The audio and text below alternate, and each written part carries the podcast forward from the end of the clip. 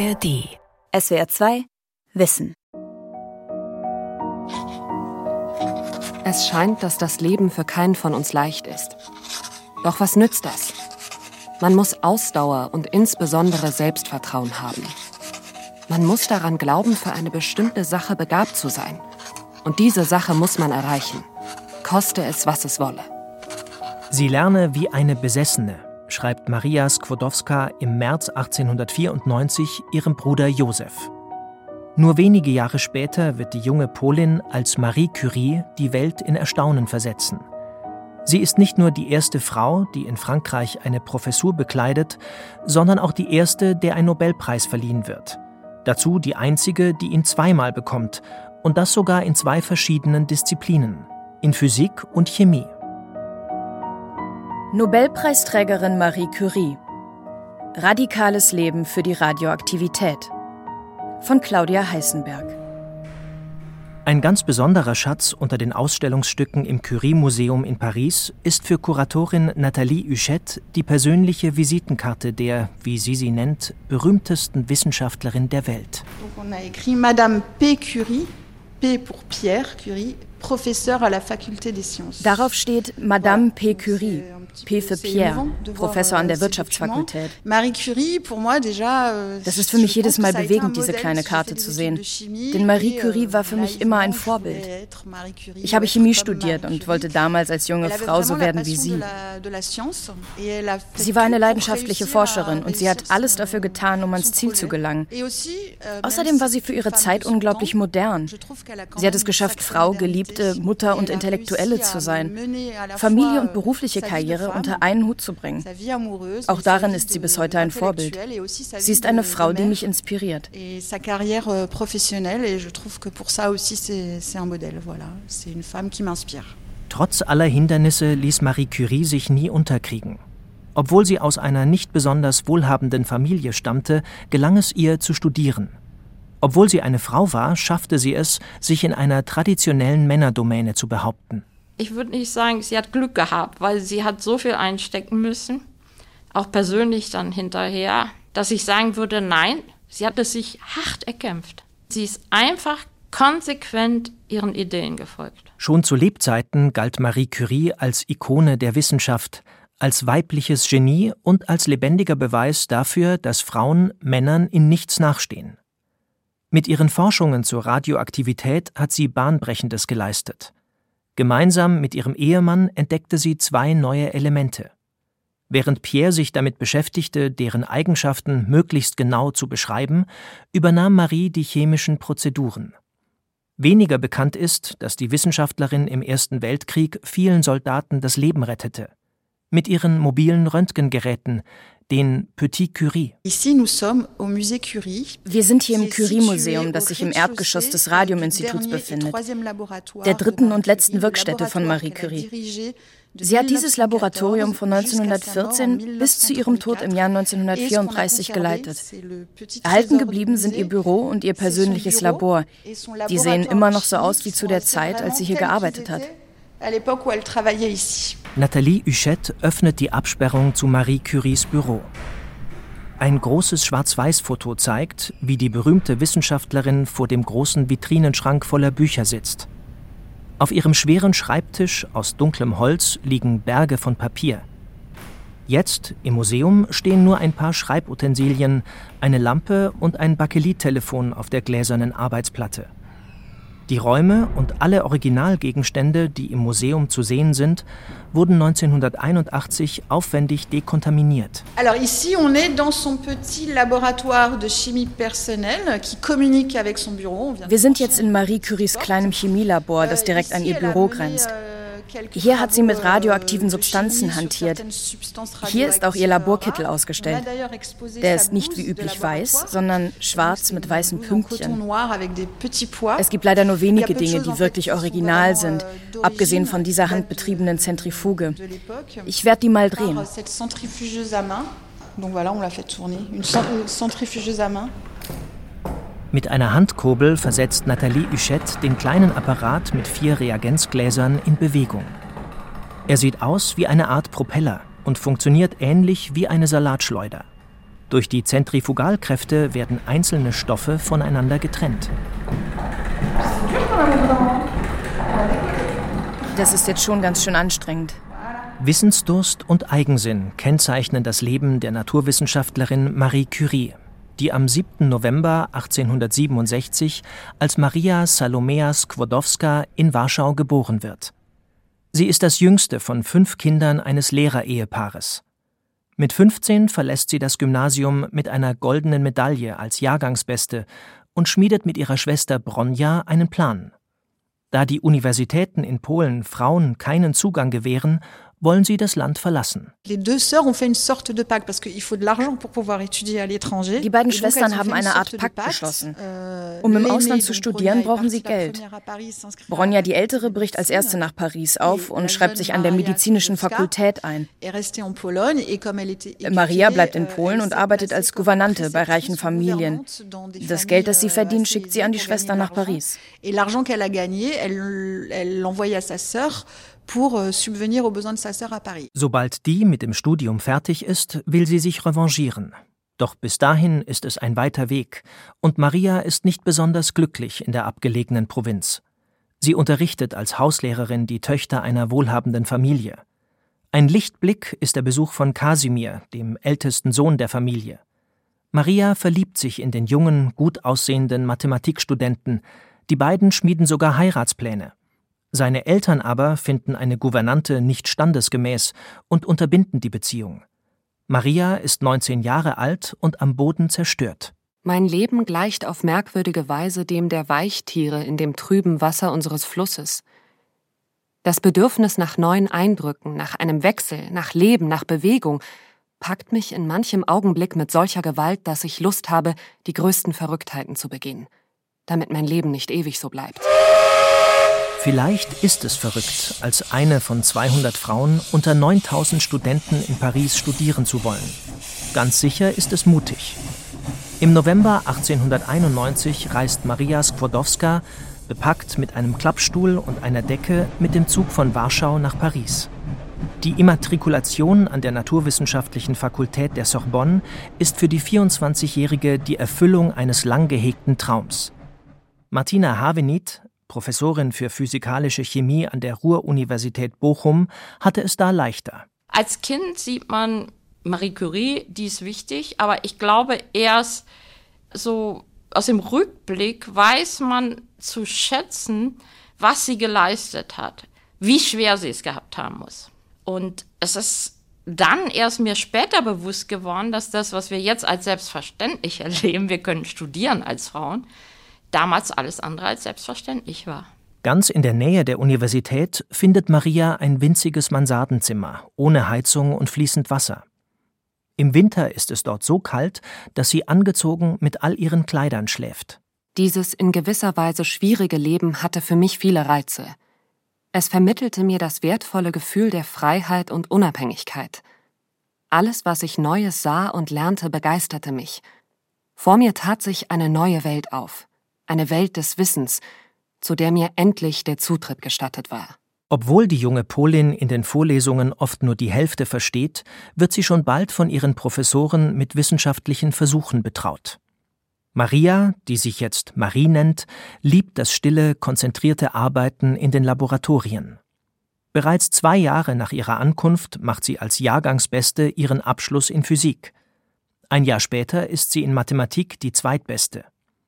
Museumsführerin Nathalie Huchette. Euh, Sie hatte eigentlich vor, nach dem Studium nach Polen zurückzukehren, um dort zu unterrichten. Aber im Leben hat man manchmal Pläne, die plötzlich durcheinandergewirbelt werden. Euh, vor allem durch die Liebe, euh, die ja das schönste aller Gefühle ist und uns von unserem Weg abbringen kann. Auf einem Empfang lernt die 27-Jährige den acht Jahre älteren Physiker Pierre Curie kennen. Er arbeitet als Laborleiter an der Städtischen Hochschule für industrielle Physik und Chemie, wo er an Kristallen forscht. Als ruhig und bedächtig, mit einer Spur von Lässigkeit, beschreibt Marie den hochgewachsenen Mann, mit dem sie angeregt über alle möglichen wissenschaftlichen Fragen diskutiert. Auch bei anderen Themen entdecken sie viele Gemeinsamkeiten. Euh, Diese Begegnung wirft den Plan der jungen Maria Skłodowska gehörig über den Haufen. Sie treffen sich im Frühjahr 1894. Im Sommer besucht sie ihren Vater in Polen und Pierre Curie schreibt ihr Briefe. Einer davon ist wunderschön. Ich werde ein paar Zeilen daraus zitieren. Wäre es nicht etwas Schönes, etwas, auf das ich nicht mehr zu hoffen wagte? Auf das ich nicht mehr zu hoffen wagte, wenn wir unser Leben gemeinsam verbrächten, hypnotisiert von unseren Träumen, von einer besseren Welt und der Wissenschaft. Marie hat Bedenken vor dem Schritt, der eine Trennung von Familie und Heimat bedeuten würde. Sie zögert mehr als ein Jahr, bis am 26. Juli 1895 im kleinen Kreis die standesamtliche Trauung stattfindet. Zurück in Paris forschen die beiden so oft wie möglich gemeinsam im Labor. Martina Havenit. Ihr Mann hat ihr dann den Zugang zu dem Labor eröffnet und sie waren ja, sag ich mal, haben ja Hand in Hand dann zusammengearbeitet.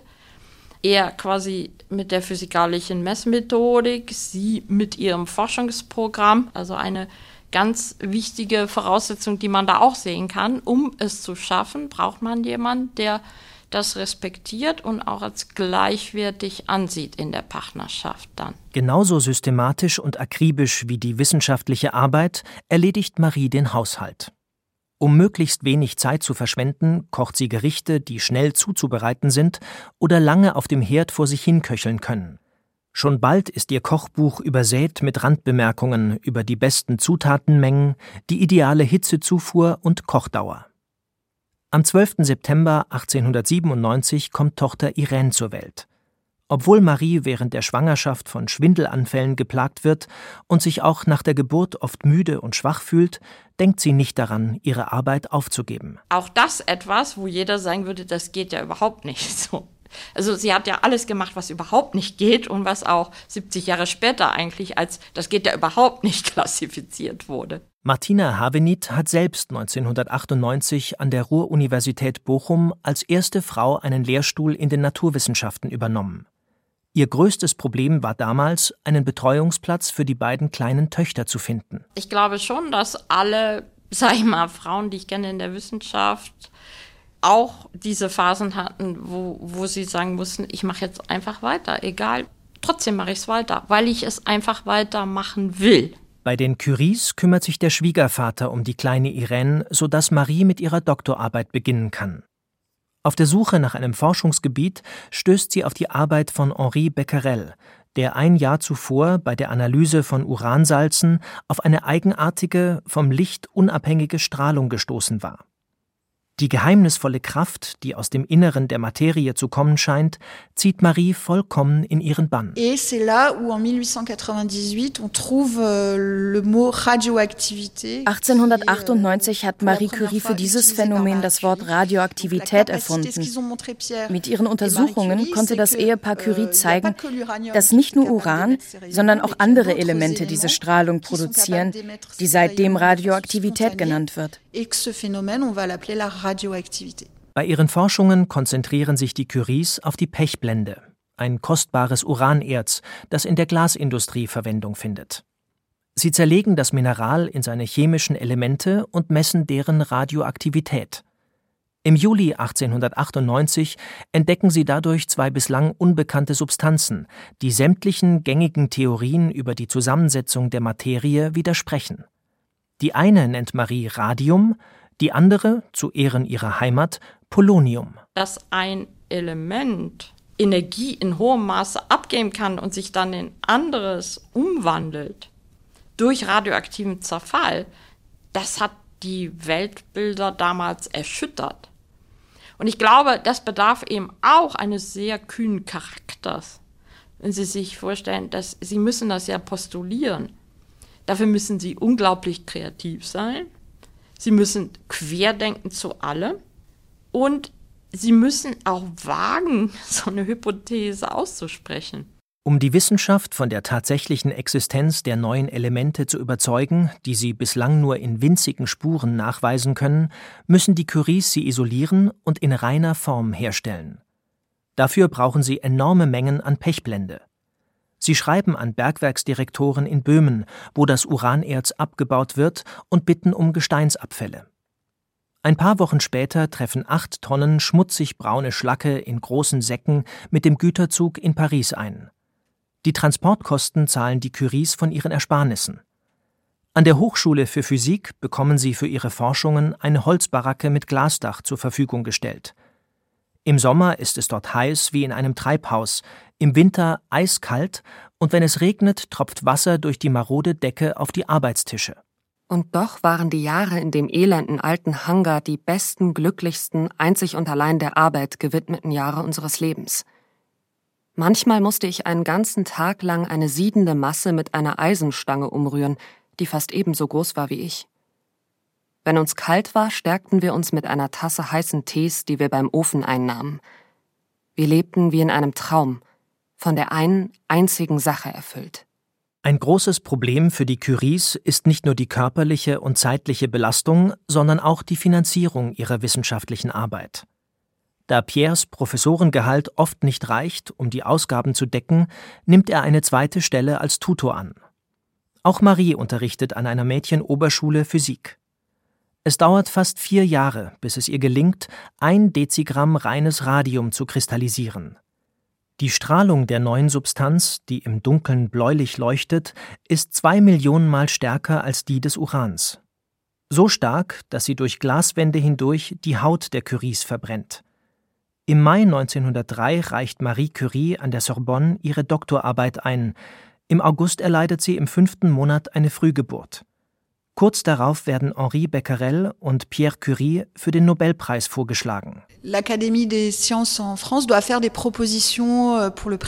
Euh, Die französische Akademie der Wissenschaft hat 1903 beim Nobelkomitee diese zwei Vorschläge eingereicht.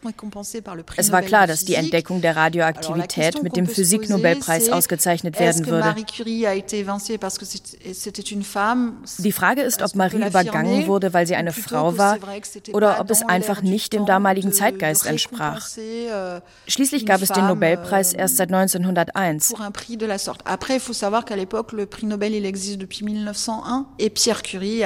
Pierre Curie hat dann an das Nobelkomitee geschrieben, dass seiner Frau dieser Preis mindestens genauso gebühre. Und wenn sie ihn nicht bekäme, würde er den Preis nicht annehmen. Es ist nicht das erste und wird auch nicht das letzte Mal sein, dass Maries Leistungen in Frage gestellt werden und sie beweisen muss, dass sie mehr ist als nur die Assistentin ihres Mannes. An ihren Bruder Josef schreibt sie: Wir haben den halben Nobelpreis bekommen. Ich weiß nicht genau, wie viel es ausmacht. Ich glaube, es dürften ungefähr 70.000 Francs sein. Das ist für uns sehr viel Geld. Wir sind von Briefen und Besuchen von Fotografen und Journalisten überschwemmt man möchte sich unter die Erde verkriechen, um Ruhe zu haben. Die plötzliche Berühmtheit und der Rummel um ihre Personen werden den Curies schnell zu viel. Immerhin sind sie nun ihre Geldsorgen los. Die Sorbonne bietet Pierre einen gut dotierten, eigens für ihn geschaffenen Lehrstuhl für Physik an, wo Marie den Posten als Leiterin des Laboratoriums übernehmen soll. Am 6. Dezember 1904 kommt Tochter Eve auf die Welt. Doch das Familienglück ist nur von kurzer Dauer. An einem wolkenverhangenen, regnerischen Donnerstag, dem 19. April 1906, wird Pierre Curie an einer Straßenkreuzung von einem Pferdefuhrwerk überrollt.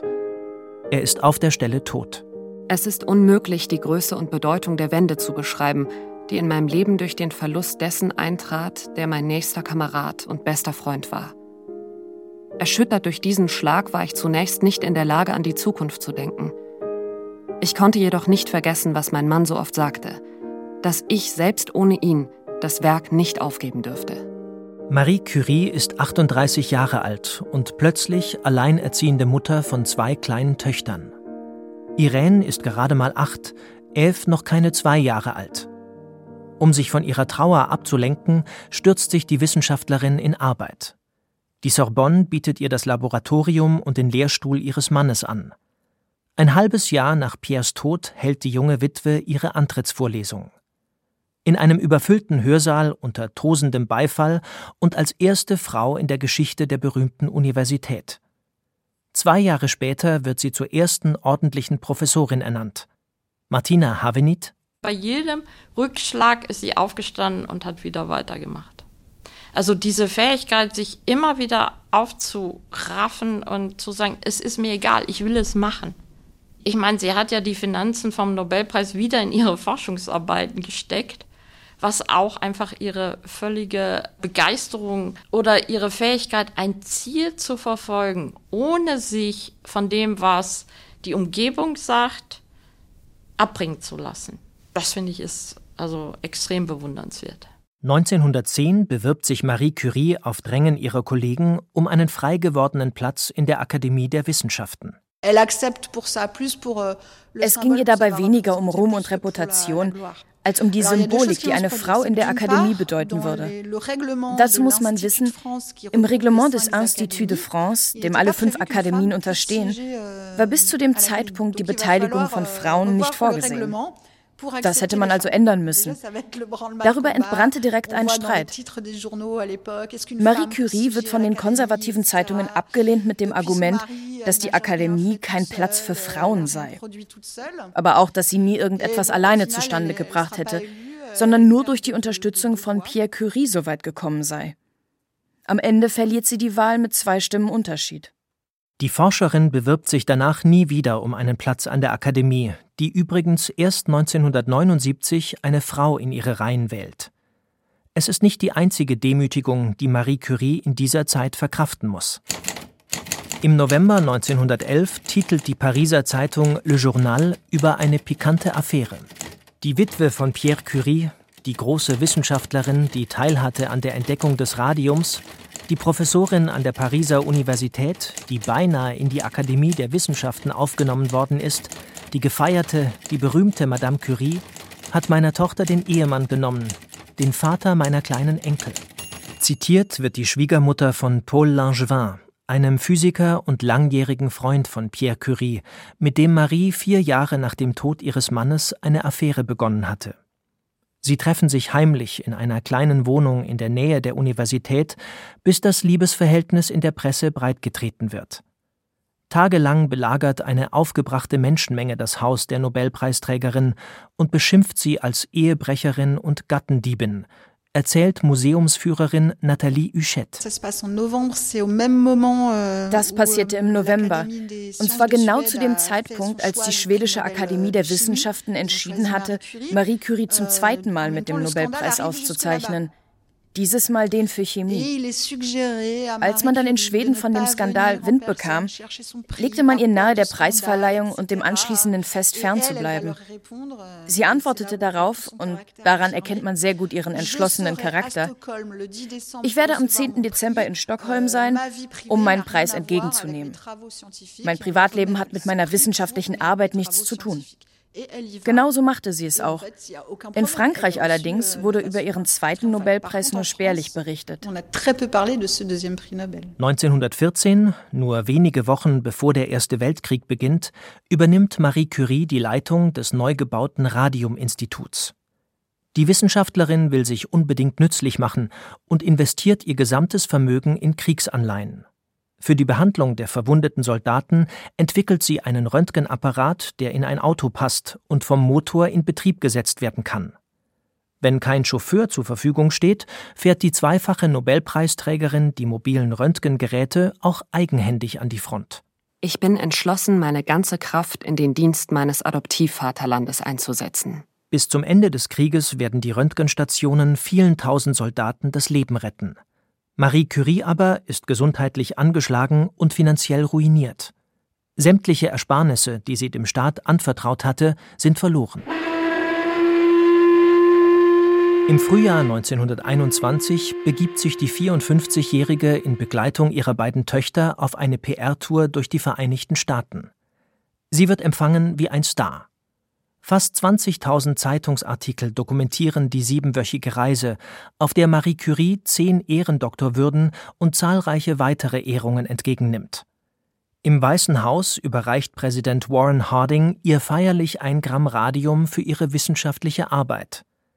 Dafür hatte die amerikanische Journalistin und glühende Curie-Bewunderin Missy Maloney 100.000 Dollar an Spenden eingetrieben. Die hölzerne Transportkiste mit zehn streichholzgroßen Glasröhrchen ist heute im Pariser Curie-Museum zu sehen.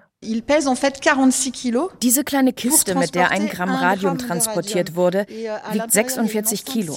Euh, In der Mitte befindet sich ein Zylinder aus Metall, der komplett mit Blei ausgekleidet ist und mit einem schweren Bleideckel verschlossen wurde, damit die Strahlung nicht entweichen konnte. Blei ist ein Schutz vor Strahlen. Dieses Geschenk hat auch einen Symbolcharakter. Es ist ein Geschenk, das die amerikanischen Frauen einer Frau gemacht haben. Zurück in Frankreich führt Marie Curie im Radiuminstitut ihre wissenschaftlichen Forschungen fort. Aber die jahrzehntelange Arbeit mit radioaktiven Substanzen hat Spuren hinterlassen. Ihre Finger sind oft steif, der graue Star trübt ihr Sehvermögen, auch die Ohren machen Probleme. Trotzdem arbeitet sie unermüdlich weiter im Labor, betreut ihre Studenten, hält Vorlesungen an der Sorbonne, verfasst Artikel und Bücher über Radioaktivität. Bei einem ihrer letzten öffentlichen Auftritte erklärt die Forscherin Ich gehöre zu jenen, die glauben, dass Wissenschaft etwas sehr Schönes ist. Der Wissenschaftler in seinem Laboratorium ist nicht nur ein Techniker, vor den Geheimnissen der Natur steht er mit der gleichen Andacht wie ein Kind vor einem schönen Märchen. Es war ihr durchaus bewusst, dass sie eine Symbolfigur ist und dass sie Macht hatte, Dinge zu bewegen. Sie hat den euh, Frauen den Weg bereitet für eine wissenschaftliche Karriere. Euh, ihr Lebensstil, ihr Freiheitsdrang und ihre Hartnäckigkeit können auch heute noch jungen Menschen als Vorbild dienen. Qu'on peut transmettre encore aujourd'hui euh, aux jeunes gens. Was mir wichtig ist, ist eben auch für die Jüngeren, dass man nicht auf die Umgebung hören sollte, sondern sich selber fragen, wo möchte ich hin? Was ist mein Ziel? Und wenn man dieses Ziel gefunden hat, das interessiert mich, dafür brenne ich, dann soll man diesen Weg einfach gehen. Für diese Hartnäckigkeit steht die Forscherin Marie Curie bis heute. Sie stirbt am 4. Juli 1934 im Alter von 66 Jahren an einer seltenen Form der Leukämie, vermutlich eine Folge ihrer Arbeit mit radioaktiven Substanzen. Zwei Tage später wird sie im kleinen Kreis der Familie und einiger enger Freunde dem Grab von Pierre beigesetzt. 1995 werden die sterblichen Überreste des Ehepaars exhumiert und ins Pariser Panthéon überführt, die letzte Ruhestätte berühmter französischer Persönlichkeiten. Auch dort ist die zweifache Nobelpreisträgerin Marie Skłodowska-Curie die erste und lange Zeit die einzige Frau unter lauter Männern. SWR 2 Wissen.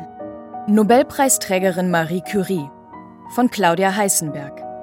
Sprecher Markus Michalski. Redaktion Lukas Meyer-Blankenburg. Regie Nicole Paulsen. Ein Beitrag aus dem Jahr 2021. SWR 2 Wissen. Manuskripte und weiterführende Informationen zu unserem Podcast und den einzelnen Folgen gibt es unter swr2wissen.de.